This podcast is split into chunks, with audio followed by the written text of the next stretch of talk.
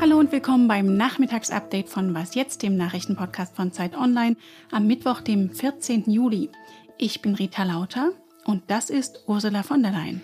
Europe is now the very first continent that presents a comprehensive architecture to meet our climate ambitions. We have the goal, but now we present the roadmap to how we are going to get there. Die EU-Kommissionspräsidentin hat heute Pläne vorgestellt, wie sie ihre Klimaziele erreichen will. Außerdem geht es darum, wie sicher die Bundestagswahl im September ist. Redaktionsschluss ist 16 Uhr. Unser Ziel ist, dass wir unseren Planeten erhalten wollen, aber wir wollen auch unseren Wohlstand erhalten. Und wir sind fest davon überzeugt, dass wir das können, wenn wir stark investieren in Innovationen und in saubere Technologien und saubere Produkte. Bei dieser Reise müssen alle Sektoren mit beitragen, natürlich auch der Autosektor. Heute Morgen hat es mein Kollege Ole Pflüger schon angekündigt. Die EU-Kommission mit ihrer Präsidentin von der Leyen haben heute ihr Klimaschutzprogramm vorgestellt. Es geht darum, wie konkret die europäische Wirtschaft bis 2030 mindestens 55 Prozent weniger Treibhausgas im Vergleich zu 1990 ausstoßen kann. Die Kommission schlägt nun vor, dass ab 2035 nur noch emissionsfreie Autos zugelassen werden. Außerdem soll in fünf Jahren eine Importabgabe auf klimaschädliche Produkte aus Drittländern fällig werden. Auch eine Kerosinsteuer für innereuropäische Flüge ist vorgesehen. Teurer werden dürften zudem Heizung und Sprit, denn Anbieter von Benzin und Heizöl sollen künftig Zertifikate kaufen müssen. Die Pläne der EU-Kommission brauchen allerdings noch die Zustimmung vom EU-Parlament und von den Mitgliedstaaten. Desinformationskampagnen und Hackerangriffe, darauf müssen Demokratien inzwischen gefasst sein. Wie kann die Bundestagswahl im September davor geschützt werden? Dazu haben heute die Big Shots der Sicherheitsbehörden informiert und zugehört hat Jakob von Lindern aus unserem Digitalressort. Hallo Jakob. Hallo Rita. Jakob, was sind denn die größten Gefahren für die Wahl? Also es gibt verschiedene Bedrohungen, die den Ausgang einer Wahl manipulieren könnten und die sind uns immer ganz einfach voneinander zu trennen. Erstens könnten Angreifer ganz direkt versuchen, die Auszählung der Stimmen zu manipulieren, zum Beispiel indem sie die digitale Infrastruktur angreifen, die dafür genutzt wird. Das wäre so der direkte Weg. Und ein bisschen komplizierter wird es, wenn wir darüber sprechen, dass Akteure versuchen, über falsche oder verfälschte oder gestohlene Informationen die öffentliche Meinung zu beeinflussen. Das ist ja schon lange Thema unter dem Schlagwort Desinformation, du hast es gesagt, und solche Versuche gibt es ganz offensichtlich. Aber wer die bekämpfen will, stößt schnell auf das Problem, dass die Grenzen natürlich etwas fließend sind zwischen gezielter Desinformation und hart geführtem Wahlkampf. Bundesinnenminister Seehofer war heute auch auf dem Podium und er hat versprochen, unser Ziel ist es, einen von außen unbeeinflussten und fairen Wahlkampf sicherzustellen. Wie wollen die Behörden das denn sicherstellen?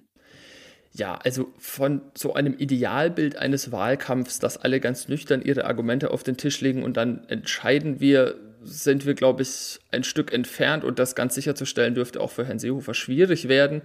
Wie gegen Falschnachrichten jetzt bei Telegram oder so vorgegangen werden soll, darüber wurde heute eigentlich auch relativ wenig gesprochen.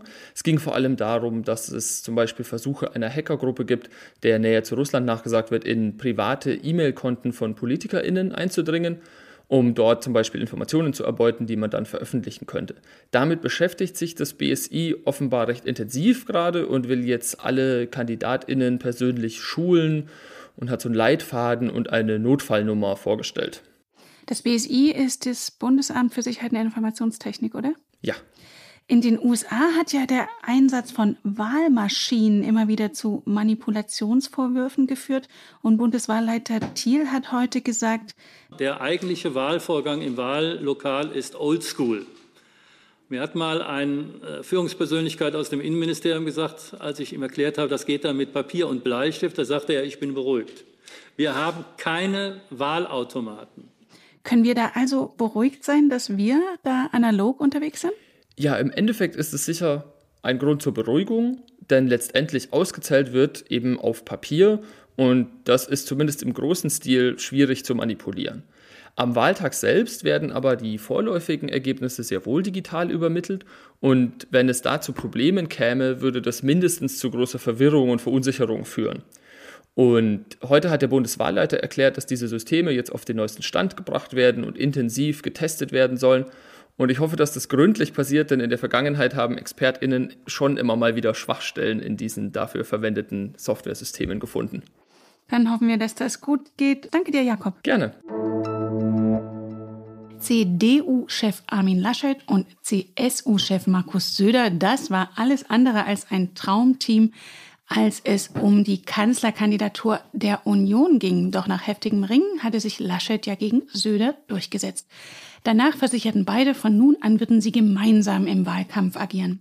Doch jetzt gibt es doch wieder Streit. Laschet hatte am Wochenende gesagt, Steuersenkungen seien angesichts der Kassenlage wegen der Pandemie momentan nicht drin.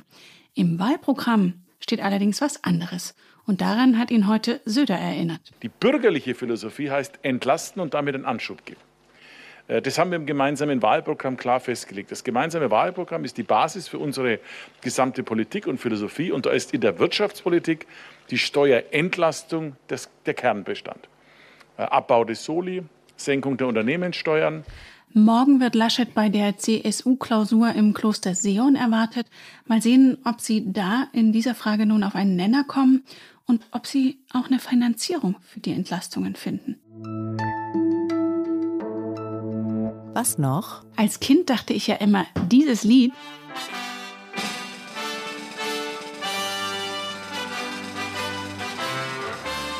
stammt von den Beatles. Dabei haben sich die Fab Four für den Anfang von All You Need Is Love einfach von der Marseillaise, sagen wir, inspirieren lassen.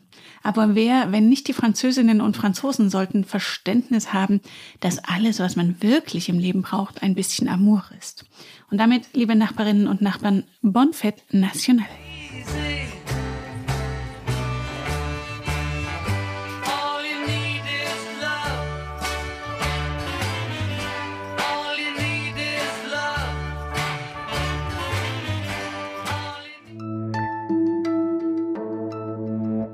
Und jetzt sind Sie erstmal auf dem Nachrichtenstand von heute Nachmittag. Morgen früh hören Sie wieder Ole Pflüger. Ich bin Rita Lauter und wie das ganze Team erreichbar unter wasjetzt.zeit.de. Ich wünsche Ihnen einen schönen Feierabend und wenn Sie mögen, bis morgen. Können Sie uns vielleicht einige dieser Staaten nennen?